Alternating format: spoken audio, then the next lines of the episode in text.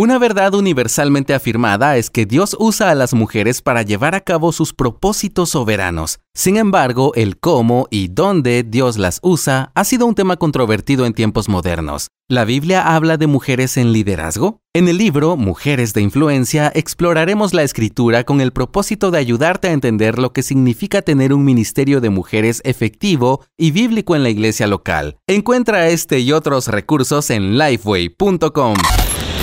El holandés Patricio Paumen, de 37 años, se practicó un procedimiento donde le inyectaron un microchip de pago sin contacto debajo de la piel. Eso quiere decir que cada vez que va a pagar algo en un comercio, Paumen simplemente pone su mano y listo. Y él dice que la reacción de los cajeros es inigualable. Para muchos, la idea de implantar un chip de este tipo en nuestro cuerpo es espantosa.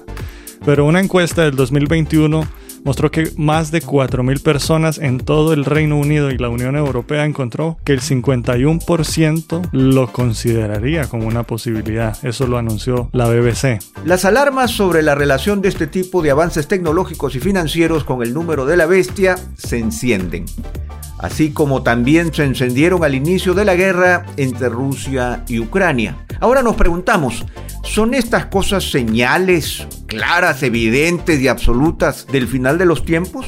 ¿Cómo debemos entender el número de la bestia? ¿Es el 666 la marca de algo que ya sucedió en el pasado?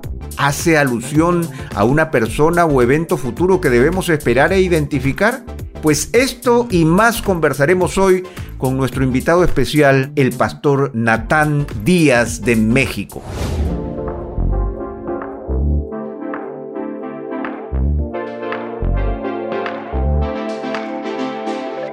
Hola, hola a todos, qué gusto saludarlos una vez más. Ahora sí, desde casa, la semana, el episodio pasado. Estábamos grabando con Emanuel desde Monterrey, comiendo tacos. Lástima que Pepe se los perdió. Pepe, yo te invité, pero tú tenías otras cosas que hacer y no pudiste acompañarnos. Pero ahora nos toca por Zoom, te toca buscarte un par de tacos ahí en Perú y podemos compartir hoy. ¿Cómo estás, Pepe? Hola, Fabio, un gusto saludarte y un gusto saludar también a todos aquellos que nos están escuchando. Realmente me perdí el episodio pasado que estuvo excelente. Claro, eh, yo no estaba en México y no tenía los tacos delante, así que preferí eh, no pasar por esa prueba. Pero me alegro de estar aquí eh, nuevamente con ustedes y nuevamente, aunque sea por Zoom y sin tacos, pero nuevamente estamos con, con alguien de México. Así. Nos acompaña en este día Natán Díaz, el famoso Natán Díaz, Natán, vamos a hacer una breve presentación, Fabio. Vamos a, vamos a resumir un poco la vida de Natán y luego le vamos a preguntar algunas cositas especiales acerca de su vida que vayan más allá, ¿no es cierto?, de la persona eh, pública. Natán Díaz es pastor de enseñanza en la iglesia evangélica Cuajimalpa. ¿Dónde queda esto? En Ciudad de México, en la gigante Ciudad de México. Y también él es el productor del programa de radio Clasificación A, que se transmite en diversas emisoras a lo largo del, mundo hispano. Eh, él también eh, tiene un estudio que se llama el estudio Fish, Fish Studios, y él también forma, de la, eh, forma parte de la pequeña cofradía de aquellos que hacemos doblaje. Así que es una pequeña cofradía misteriosa de aquellos que eh, realizamos eh, eh, doblajes. Él estudió Biblia y Teología en el Instituto Bíblico Moody de Chicago y él y su esposa Christine tienen tres hijos, Ayan, Kael y Evan. Así que vamos a, a saludarlo. Hola Natán, un gusto tenerte aquí con nosotros hoy día. Hola Pepe, hola Fabio, es un gusto acompañarlos aquí en el programa. ¿En dónde estás haciendo doblaje? Porque yo estoy llevando algunas clases en el SBTS y de repente cuando pongo una clase escucho a Pepe. Entonces le veo la cara al maestro, pero yo, yo escucho a Pepe y digo, sí. pero si ya yo escucho a Pepe toda la semana, estoy hablando con él y en las clases también.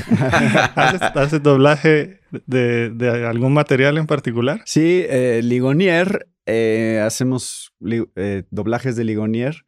Y de hecho me toca editar a Pepe prácticamente todas las semanas. Entonces, ah, mira, yo también... Estás en la misma situación que yo. Sí, sí, sí, lo escucho todo el tiempo. pero, pero sí, y para varias organizaciones hacemos doblajes. normalmente. Pero no es malo, ¿viste, Pepe? No, no. Es algo bueno. Te ese- escuchamos. eh, y es parte de la cofradía, como, como lo digo. Sí. Así que yo, yo también eh, quiero preguntarle a, a Natán. Natán, todos sabemos, los que te conocemos, que eres güero. Entonces, creo, pero tienes, te apellidas Díaz. Entonces, ¿eres un güero natural de México o eres mezcladito? ¿Cómo, cu- ¿Cuál es la, la historia real?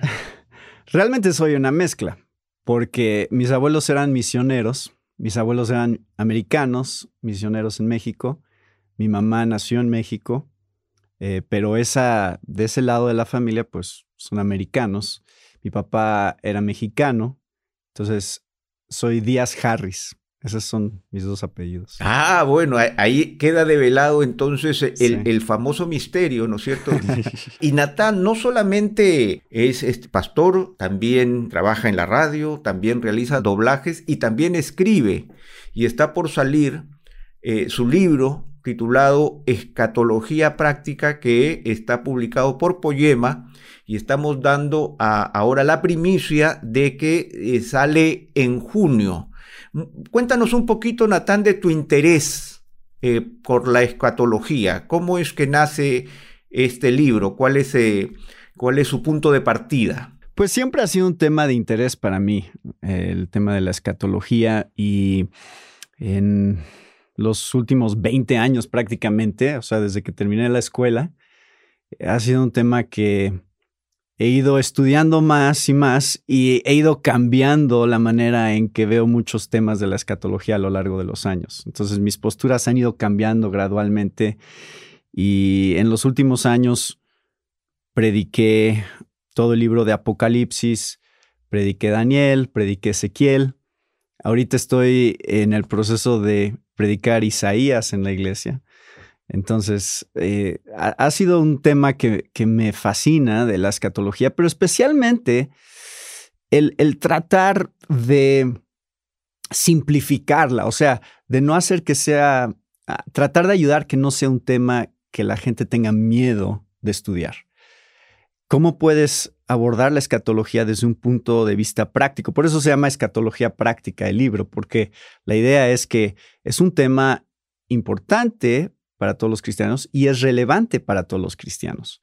No debería de parecer solamente un tema académico, eh, que solamente debe de ser para eruditos o para los seminarios, sino que realmente es una invitación de la palabra a tener confianza en las promesas y en la esperanza que representa la segunda venida y representa todo lo que Jesús ha hecho por nosotros también hoy, uh, desde su primera venida.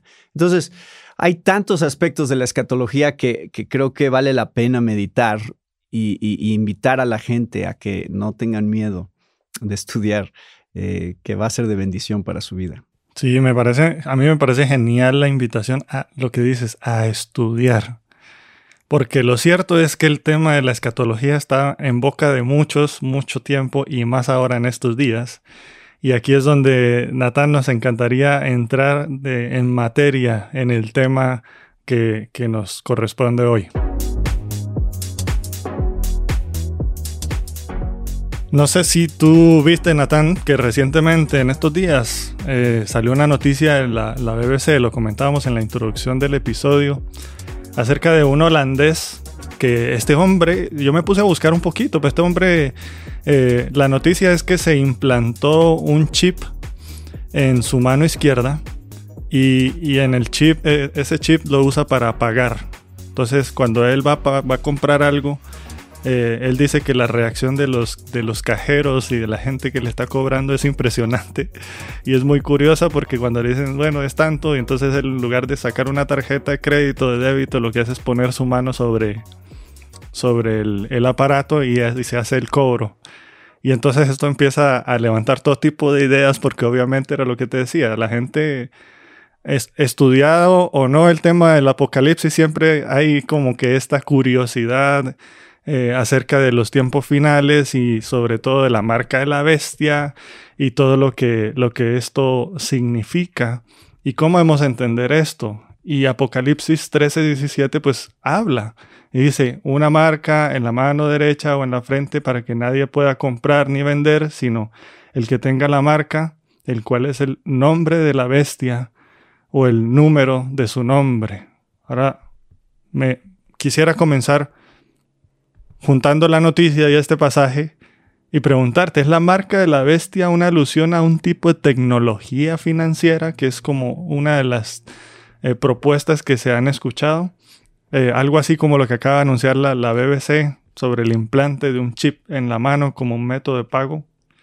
¿Cómo debemos entender esa marca de la bestia? Pues eh, esto es la interpretación más común que se le ha dado, especialmente en estos últimos, en este último siglo. Eh, de interpretación eh, futurista principalmente del libro de Apocalipsis, pensando que está haciendo referencia a algo que algún día va a suceder. Y entonces, si, tomas esa, esa, postura al estar leyendo esto, te empiezas a imaginar toda clase de cosas que se pueden desarrollar en un futuro y, empiezas a pensar que eh, estas tecnologías son la principal referencia que hay aquí. Entonces, se ha dicho que es el código de barras, se ha dicho que son las tarjetas de crédito. Hay, hay una infinidad de interpretaciones que depende de qué época estás viviendo, es lo que tú crees que eh, cumple esta profecía. ese es un poquito el problema de esa interpretación. No hay una manera clara y definida de interpretarlo porque, otra vez, depende de la tecnología que se esté desarrollando en tu momento, es vas a pensar que eso es la marca de la bestia.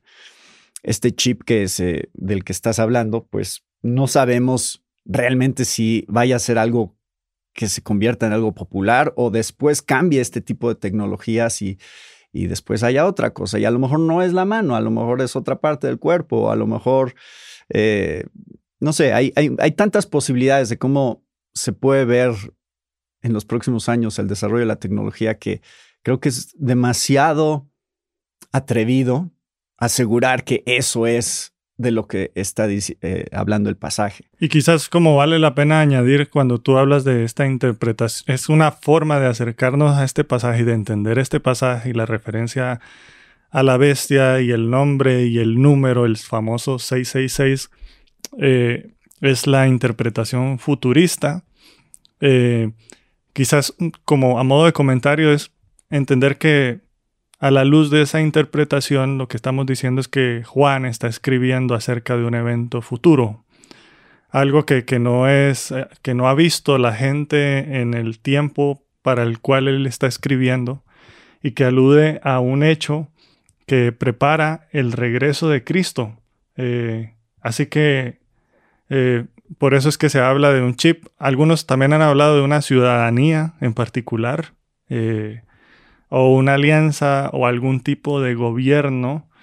Eh, y cuando hablan del 666, pues dicen que puede ser o no necesariamente eh, un número literal, pero lo que sí es que cualquiera que sea la fórmula o la interpretación apunta a un hecho que viene adelante. Y entonces por eso es que y como decías tú, es la, es la, más común, porque entonces uno empieza a ver, bueno, nos pasó con lo de la guerra en, entre Rusia y Ucrania, que la gente empieza a ver estos hechos y empieza a ver como señales, y entonces ahora Putin también es como eh, la, la, bestia y el, y el, líder, así como antes se señalaba a Hitler y X. Ahí empezamos a, a ver este, este tipo de interpretación que quizás la gente no está tan consciente de que de que están haciendo uso de, esa línea interpretativa, pero sí es la más común. Claro. Ahora, yo no niego que eh, sí sea utilizada la tecnología como un medio de discriminación hacia los cristianos. Eso no creo que es algo que está fuera del contexto de este pasaje, pero que sea el significado más profundo o más importante del texto, eso es donde creo que vale la pena meditar. Yo quisiera dar un paso atrás, eh, estimado Natán, y, poder notar un poco de lo que significa acceder a la literatura apocalíptica o a la literatura profética, que de por sí es misteriosa. Definitivamente, eh, este, esta literatura nos marca y nos clarifica la promesa de que la historia está regida por Dios y que al final de los tiempos, eh, toda rebeldía toda lágrima, ¿no es cierto?, será secada y el Señor gobernará plenamente. Sin embargo, como ya este, lo dijo Fabio, desde Nerón es, el anticristo, pasando por Hitler, llegando a la marca de Gorbachev, recuerdan el lunarcito que tenía en la frente y que decía ya era el símbolo de la bestia y ahora es Putin y pasamos por etcétera, etcétera, etcétera.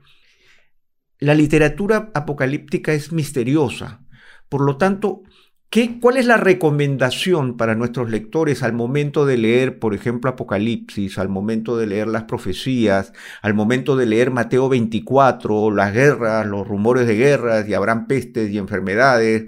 Y muchas veces nosotros nos centramos, ¿no es cierto? Causa una conmoción el chip en el hombre holandés y ya, el mundo se acabó. Eh, a manera de principio, a manera de educación, ¿cómo leemos la literatura escatológica en la escritura, para leerla correctamente, con qué actitud, con qué herramientas. Yo quisiera preguntarte eso. Mira, yo creo que el punto de partida hermenéutico es muy importante, porque obviamente de ahí van a venir tus conclusiones finales sobre qué significa el texto. Hay tres claves, creo yo, en el libro de Apocalipsis acerca de cómo debemos de leerlo, de acuerdo al género literario. Tenemos que recordar, es lo que dice Pepe ahorita, es un género literario muy específico, que es el género literario apocalíptico, que número uno, tenemos que pensar si es simbólico o literal. O sea, lo leemos como leemos la narrativa histórica o es diferente la manera en que lo leemos. Eh, número dos, es cíclico o es secuencial en su cronología. Esa es otra clave del libro de Apocalipsis. Estamos leyendo algo que está explicando pasa esto, luego esto, luego esto, luego esto, o estamos leyendo una serie de visiones que están eh, mostrándonos los mismos eventos desde, diferentes ángulos y con diferentes imágenes. Y número tres, la pregunta de preterismo y futurismo, o sea, ¿es pasado o es futuro? Entonces, esas tres claves hermenéuticas son la, base desde donde vamos a partir para entender este libro y, qué nos está diciendo. Una vez que has establecido el principio del género literario y también de la audiencia original, porque tenemos que recordar que Apocalipsis fue escrito a siete iglesias. ¿Cómo habrían ellos entendido estos textos? ¿Tiene relevancia para ellos o, o la mayoría del libro está hablando de algo que está totalmente desconectado de su propia experiencia. Entonces, eh, eh, una vez que mm, platicamos sobre esos principios hermenéuticos, creo que podemos llegar a una, interpretación sana o una, interpretación armonizada con el resto de las escrituras en el libro de Apocalipsis. Natán, tú, tú hablabas eh, dentro de lo que compartías, de, que si es futurista o es preterista. Ah, que es otra, otra forma de acercarnos al texto y particularmente hoy hablando de Apocalipsis 13, eh, que eh, ahora el versículo 18 dice, el que tiene entendimiento que calcule el número de la bestia. Y una, una propuesta eh, o una postura interpretativa es la preterista y esa nos introduce o nos invita como a interpretar o a calcular el número 666. Ah, y dentro de eso ha surgido pues toda como una, no sé si, decirle ciencia o, un método mejor, eh, para calcular qué es la gematría. Tal vez esa palabra para algunos les suena a lo lejos, a otros les suena más cerca y a otros no les suena para nada. Nathan, ¿qué es, qué es la gematría? Gematría e-, era algo sí muy común en la época. Entonces sí tenemos que reconocer que era muy normal el asociar un nombre con un número en ese tiempo. E-, es decir, cada letra de un nombre tenía un equivalente numérico y entonces tú sumas todos esos números de, todo el nombre y te da un número final. Eh, lo que es muy interesante acerca de este pasaje, y esto ha, llevado a muchos comentaristas a afirmar que esto es de lo que está hablando Juan, es que eh, César Nerón, Nerón Kaiser, es eh, el, en, griego, em, es, si está escrito de una cierta manera, que era una manera común de escribirlo, aunque es con un error ortográfico pequeño ahí, eh, la transliteración del griego al hebreo te lleva a el número 666 de Nerón Kaiser. Entonces, piensan, está Juan aludiendo a Nerón. Esta es la, la, referencia que está tratando de hacer de una manera muy sutil, obviamente nada más al dar el número y por eso lo que dicen es que eh, Juan está diciendo se necesita sabiduría para entender esto, o sea, descifrenlo básicamente es lo que dirían que está diciendo Juan. Y eh, eh, esa es la esa es la razón por la que se ha pensado que 666 es una referencia a César Nerón. Y por supuesto, sabemos sobre todo lo que Nerón hizo como emperador romano y la persecución que hizo sobre los cristianos, que habría sido eh, algo sumamente impactante. Pensando que Apocalipsis fue escrito en el año 90 eh, después de Cristo, eh, los lectores ya habrían experimentado esa persecución en el pasado y, sabían eh, que esa referencia a Nerón es como una manera de decir, miren, así va a ser la persecución de los cristianos hasta el final de los tiempos. Eh, pueden anticipar que va a haber más Nerones. Básicamente es lo que está diciendo Juan. En una postura preterista, pensando que está a lo mejor inclusive profetizando eh, la venida de Nerón. Eh, si, si, quieres pensar que es, escrito mucho más temprano, antes del año 70, Apocalipsis, que es, es, lo que los preteristas dirían. Entonces, creo que eh, el problema, te puedo decir de una vez el problema que tengo con esta interpretación. Sí, ahí va a ir yo porque sí tiene sus, sus puntos, o sea que suena muy interesante, y como tú dices, ciertamente Nerón, pues sí, no, no se puede ignorar a la luz de, Claro, de, la historia. Este cuadro y de la historia. histórico de este pasaje. Exactamente. Pero tiene sus, sus puntos débiles este asunto de la gematría, la trans porque tú decías, ¿no? Es la transliteración del griego al hebreo, pero estás en un contexto del, de donde el habla común es el latín. Exacto. Entonces también uno dice, hay como que ciertos puntos débiles, el pequeño error ortográfico ese que tú decías para que quepa el 666 eh, y otro, otro par de cositas ahí que, que, que giran alrededor de esa interpretación. Sí sabemos que era una interpretación común la de la gematría porque en manuscritos posteriores que hay del Nuevo Testamento, en particular en latín, el número cambia a 616. Y esa, esas traducciones de Apocalipsis en latín que usan 616, bueno, coincide que César Nerón en latín, el número de es en latín es 616. Entonces, da credibilidad a esa interpretación en cuanto a que fue una interpretación común de la iglesia, eh, el, el, pensar que está usando gematría Juan aquí. Pero la, la razón por la cual creo que tiene problemas esa interpretación o que por lo menos hay una interpretación más profunda en el texto, es que, número uno, la audiencia original eran convertidos del imperio romano que probablemente no hablaban hebreo. Y es una transliteración al hebreo la que da 666. Entonces estás diciendo que Juan está apelando a un cierto conocimiento que la mayoría de su audiencia no tiene, que, o sea, no hablan necesariamente hebreo. Ese es, ese es un problema. El otro problema es, eh, lo que te decía, es, eh, se requiere un error ortográfico ahí para que dé 666.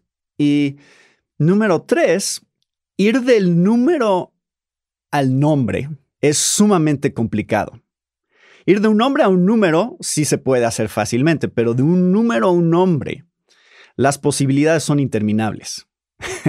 es decir, eh, hay muchísimos nombres que podrían dar 666, entre los cuales está, y, eso es, eh, o sea, eh, imagínate cuántos, cuántas combinaciones posibles hay Eh, por cierto, tú puedes buscar, hay, en internet, tú puedes ir y poner calculadora de gematría y vas a encontrar una página que te deja poner cualquier palabra y te da el número, tu número en gematría. Entonces el número para Natán es 190. Eh, eh, pero imagínate, si tú estás tratando de encajar un nombre con el número, pues casi siempre va a haber alguna manera de hacerlo. Entonces, a, lo largo de, la historia, muchos nombres han coincidido eh, con 666. Entonces, por esas razones, creo que es muy improbable que ese sea el significado principal del texto. Algo también interesante acerca de 666 es que la palabra bestia en griego, theirón, therión creo es, eh, esa palabra bestia también equivale a 666 en griego. Entonces, eso es otro dato interesante que también coincide con la idea de que gematría pues ha sido muy común a lo largo de la historia de la iglesia como una interpretación de este pasaje. Pero bueno, eso es, eso es hablando de gematría hay, hay, creo que hay algo mejor aquí que podemos ver. Yo creo que fue este Kevin de Jong cuando estaba escribiendo él algo hablando acerca de esto.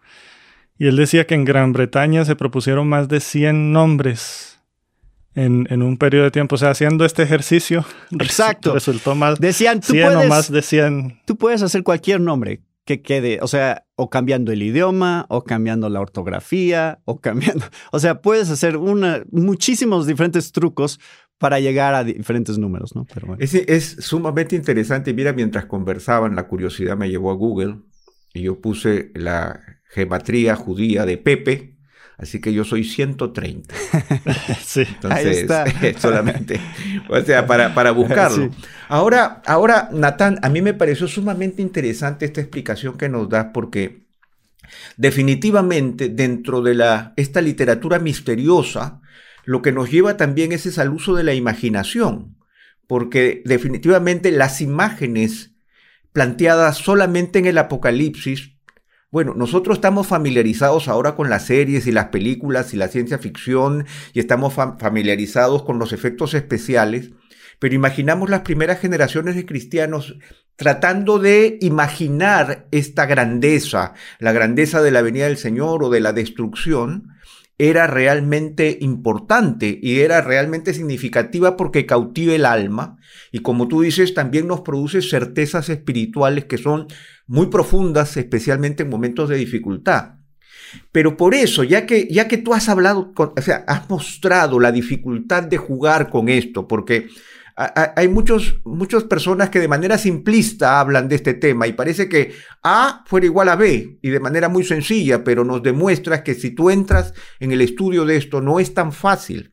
Ahora, yo quiero preguntarte también con respecto al tema de las certezas porque definitivamente, así como el Señor habla con una determinada claridad aparente dentro de esta literatura, también Él dice que Él vendrá como ladrón en la noche, ¿cierto? Y que tenemos que velar. Pero el velar no tiene que ver con el hecho de velar Velar tiene que ver con hacer lo que tengo que hacer. Que el Señor me halle velando es que yo haga lo que tenga que hacer. No que esté mirando las alturas celestiales, ¿no es cierto? Sino que debo hacer lo que tengo que hacer. Y el Señor Jesucristo le clarificó a sus, a sus apóstoles a sus discípulos antes de partir, cuando le preguntaron por esto del reino de los cielos, que esto le corresponde solo al Padre en su divina potestad. Hace poco tiempo, hace pocos, creo que pocos días, un famoso pastor creo que pidió unas disculpas por unas, unas fechas o algo, algo que lanzó y que luego se arrepintió en entregarlo. Entonces, yo, te pregunto, ¿hasta qué, ¿hasta qué punto podemos acercarnos a estas certezas de, de la venida del Señor? Porque esto es algo muy, muy popular y genera, genera muchas dificultades, pero ¿cómo nos enfrentamos a esta presentación de, de certezas, pero al mismo tiempo que no nos garantizan eh, la venida del Señor? Recordemos, y siempre hemos aprendido, que para el apóstol Pablo ya él vivía los últimos tiempos. O sea, el apóstol Pablo estaba esperando la venida del Señor en su tiempo, ¿no? Para los que quedamos, ¿no? Él habla como que el Señor estaba cerca y yo creo que esa debe ser una actitud. Pero ¿podemos poner fechas? ¿Podemos preocuparnos por decir marzo o abril o aquí o allá? Tú que has estudiado este tema, ¿cómo, cómo podemos educar a nuestros hermanos al respecto? Eh, la pregunta es, ¿cuáles son los principios teológicos, no solo del libro de Apocalipsis, sino de toda la Biblia? O sea, ¿qué es lo más importante que nos está tratando de mostrar la Biblia? Y uno de los principios teológicos más importantes, y creo que está aquí en el texto, y eso es, creo que el énfasis de este texto es, toda la humanidad está dividida solo en dos categorías, los hijos de Dios y los enemigos de Dios. No hay otra categoría. En el libro de Apocalipsis, los marcados con el número de la bestia son los que pertenecen a este mundo, al sistema de este mundo. Y eso es algo de toda la Biblia. Esto no es algo que nos trae a especulaciones futuras nada más y decir, ay, ¿cómo será esta marca? Y, no, es que la marca de la bestia, si la vemos como el símbolo de hombre, o sea, una manera de explicar el, el humanismo en su máxima expresión, o sea, yo pertenezco a este mundo, el hombre está al centro de todas las cosas, vivo para mí mismo, yo soy mi propio Dios. Esa idea, si lo vemos desde ese ángulo, la marca de la bestia existe hoy y siempre ha existido. Es a quién le perteneces, quién es tu Dios, quién es tu amo. Tenemos que recordar que en ese tiempo una práctica común que existía era de marcar a los esclavos y e, inclusive las legiones de, soldados también eran marcados para, mostrar dónde estaba su alianza, o sea, quién, a, quién le debían su lealtad. Esas son cosas culturales muy importantes, creo yo, para entender no nada más lo que este texto significa para nosotros hoy, sino para qué significaba para los que originalmente leyeron esta carta.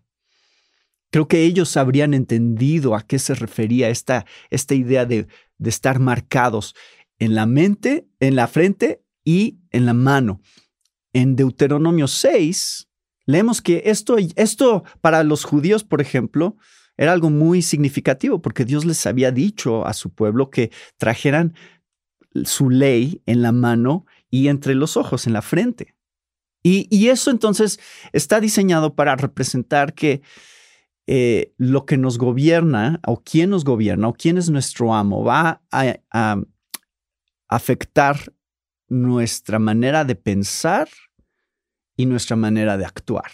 Eso es lo que está simbolizado en la frente y en la mano a lo largo de toda la Biblia, no nada más aquí en Apocalipsis. Y lo vemos porque, por ejemplo, y ese es otro tema, pero por ejemplo, cuando vemos en, el capítulo 14, que es justo lo que viene a continuación, de este capítulo 13, encontramos que los 144 mil son marcados en la frente con o tienen escrito el nombre de Dios en sus frentes. Entonces está este contraste. Uno, un grupo de personas siendo marcados por la bestia y por este mundo, porque dice es número de hombre, no de un, no de un nombre como de un hombre como el anticristo, sino de hombre. O sea, esa es la, otra vez, eh, una referencia al humanismo. Si pensamos, eh, ¿qué, en qué día de la creación creó Dios al hombre? En el sexto día. Entonces, seis desde Génesis está siendo usado como el número eh, que, que apunta hacia el hombre. Y en Apocalipsis tienes siete sellos, siete trompetas y siete copas. ¿En cuál de los, de los siete es que viene el juicio sobre de la humanidad que se revela contra Dios? Siempre es en el sexto. Ese es el juicio de Dios sobre una humanidad que sigue a la bestia. Sucede en el sexto sello, en la sexta trompeta y en la sexta copa. Entonces encontramos que el seis está siendo usado simbólicamente para representar al hombre y, y por supuesto tenemos tres personajes que están detrás de esta humanidad eh, que se revela contra Dios. Está Satanás, están las dos bestias, o la bestia y el falso profeta. Entonces son tres también. Y, y entonces tenemos esta idea de a lo largo de Apocalipsis donde están tratando de, Satanás está tratando de parodiar a Dios en muchos sentidos a lo largo de todo el libro. Entonces tenemos la Trinidad bíblica, o sea, Dios, Padre, Hijo y Espíritu Santo, y tenemos la Trinidad satánica siendo representada también en Apocalipsis.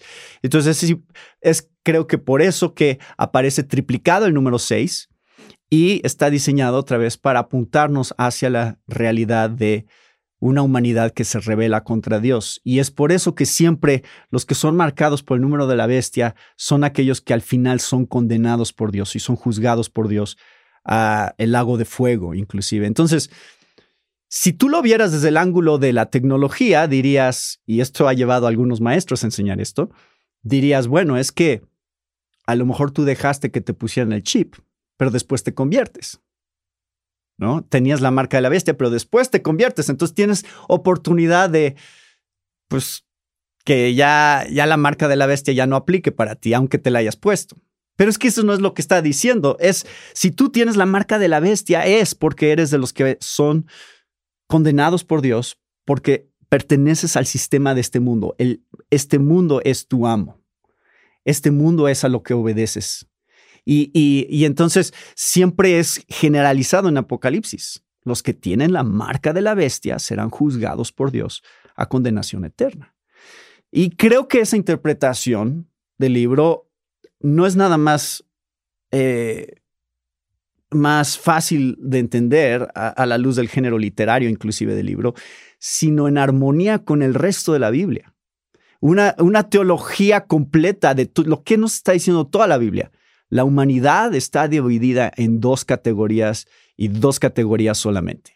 O le perteneces a Dios o le perteneces a este mundo. Y eso es creo que lo que, lo que principalmente está tratando de decirnos Juan a través de esta visión.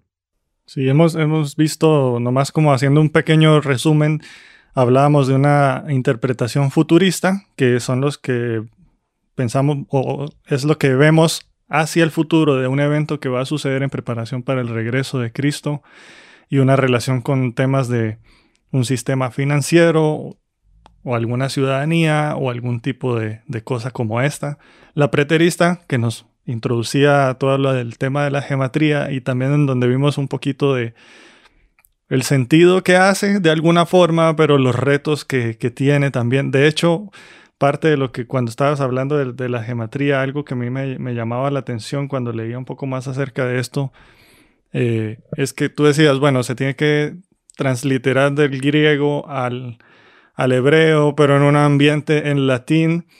Y, uno de los puntos que, que hace dudar acerca de esta interpretación es que eh, Juan aquí no es tan específico para decir eh, el idioma en que se debe entender esto, como si lo hace eh, en el capítulo 9, versículo 11, por ejemplo, él sí está hablando, hablando de, de, también de señales y entonces él dice tienen sobre ellos por ley al rey del abismo, cuyo nombre en hebreo es Abadón. Entonces como que hace esa especificación, dice Juan, ¿por qué no hace? Sino como que lo deja ahí al azar para que adivinen en qué idioma deben transliterar. Entonces es como otro punto eh, que, hace un poco débil la, propuesta de la, de la, geometría y la interpretación de un nombre. Y esta que mencionabas tú eh, de último, Natán es lo que podríamos llamar la, interpretación idealista o figurativa. Es decir, que en lugar de tratar de asignar un nombre o una persona al número de la bestia, más bien se interpreta de una manera simbólica. Y hablabas del 666 como el número perfecto de la imperfección. Exacto. Exacto. Y es que también estás hablando de que se aplica a toda la era de la iglesia.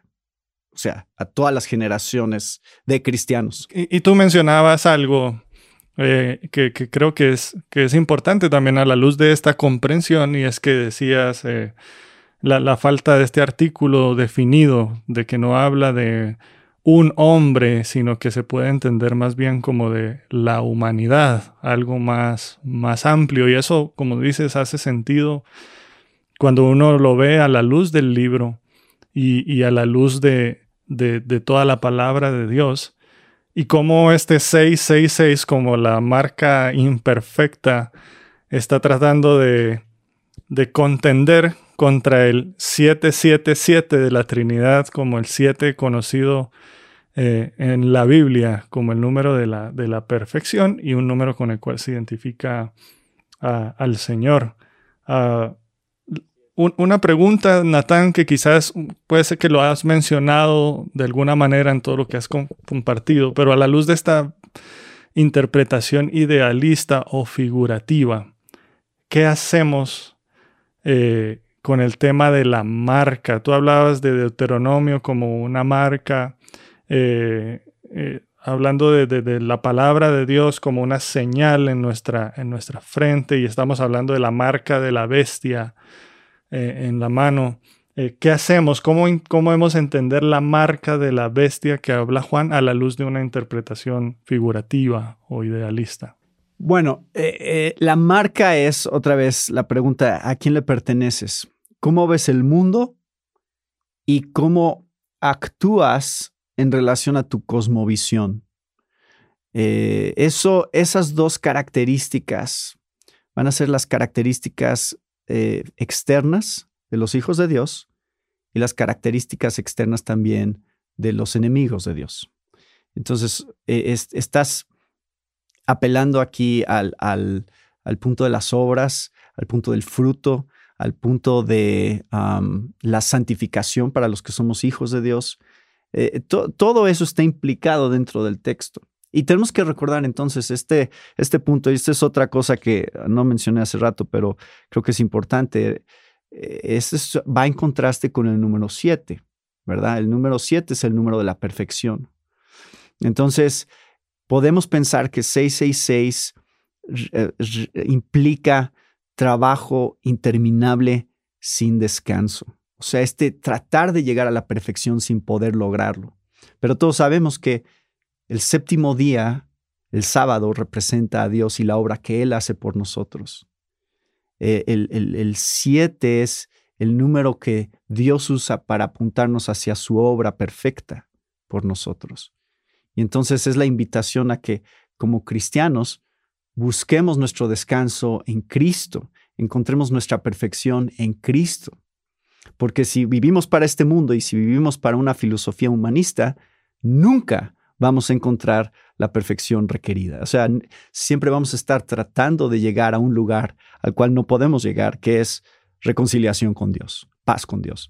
Y, creo que eso es finalmente la, el mensaje teológico más profundo que surge de este texto. Interesantemente, eh, Jesús, en griego, el número de Jesús es 888.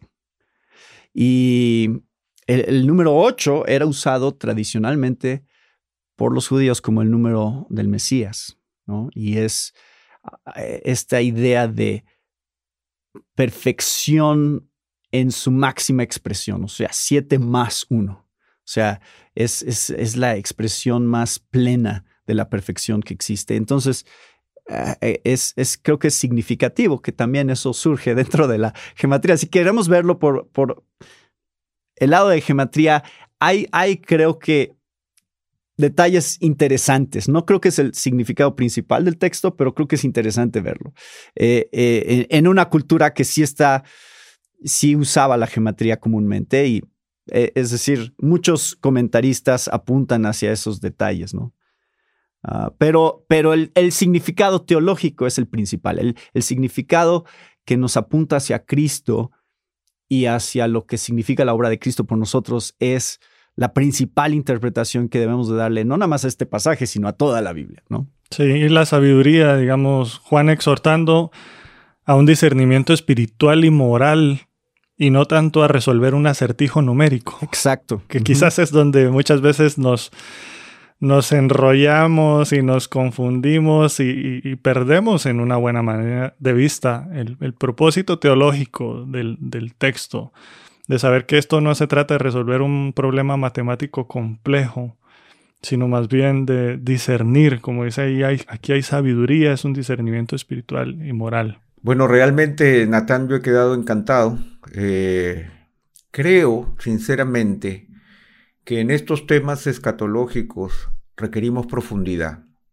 Y tú lo has demostrado ahora. Y es una profundidad que no te lleva a una letra estéril, sino que nos lleva de verdad de manera profunda a una búsqueda significativa, porque tú has dicho algo que quizás no lo dijiste con estas palabras, pero aún la escatología debe estar centrada en el Evangelio.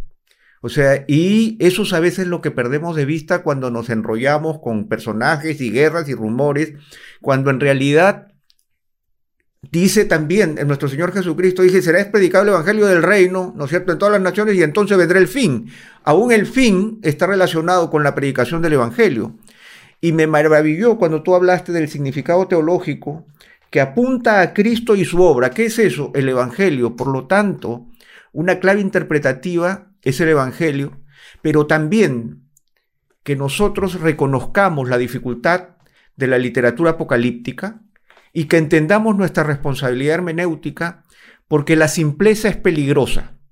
O sea, yo me he dado cuenta ahora y realmente espero tu libro, Escatología Práctica, ya quiero tenerlo en las manos, porque tenemos que difundirlo porque nosotros vivimos esta ignorancia simple. Déjame contarte y contarles a ustedes, cuando yo era jovencito, un adolescente, yo recuerdo haber ido a una conferencia y el predicador estaba eh, hablando en términos apocalípticos, ¿no es cierto?, de que tenemos que estar atentos a las señales de los tiempos. Y él habló, dijo, porque aquí hay muchos muchachos que están escuchando música del mundo, música pop, música popular.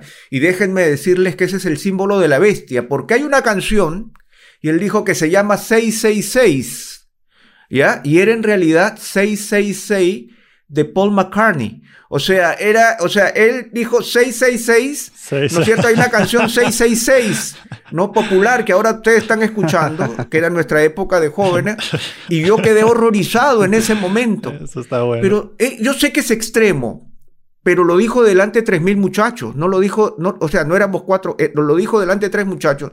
Y esa simpleza es peligrosa. claro. Y por eso la invitación, y tú lo has hecho muy bien, y yo creo que nos has iluminado, al mostrarnos el factor cultural. ¿A quién le estaba hablando? Porque no podemos tomar esa literatura y decir es mía. O sea, no es mía en primer lugar. O sea, le pertenece a un público, le pertenece a una audiencia original y que forma parte de la regla hermenéutica no perderla de vista. ¿Qué le estaba diciendo a sus lectores originales que ellos lo entendían? Entonces, esa es una pregunta que debemos responder. La cultura, el, factor del significado teológico y del valor teológico que aunque no venga con una fecha, nos provee la fortaleza espiritual para seguir viviendo y seguir haciendo lo que el Señor nos llama a hacer. Así que, Natán, realmente agradecidos. Yo creo, Fabio, que estamos hablando de uno de nuestros podcasts más ilustrativos, porque yo creo que Justamente este tema, de este tema del 666 y todo esto, a veces nos genera tantas suspicacias y emociones divididas que yo creo que ahora Natán, con la tranquilidad que lo caracteriza, nos ha hecho una explicación que realmente, eh, si tú has, estado escuchando este podcast, haz rewind, vete para atrás y vuelve a escucharlo un par de veces, porque realmente hay mucho material importante que debemos tomar para nuestra vida. Así que Natán, muy agradecidos por, por esta clase que nos has dado y por esta explicación que has compartido también con Fabio, porque yo tengo que, reconocer que Fabio es un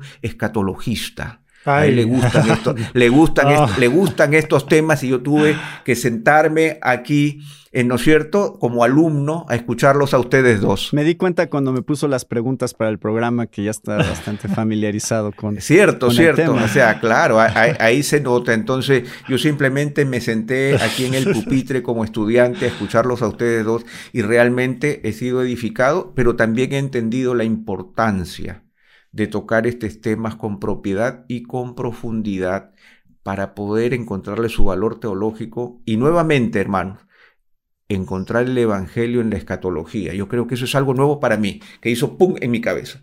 Pero encontrar el Evangelio en la escatología es importante para no perdernos de vista. Ese es el punto central. Sí, gracias Natán, gracias por tu tiempo, gracias por haber aceptado la invitación para acompañarnos en este, en este episodio.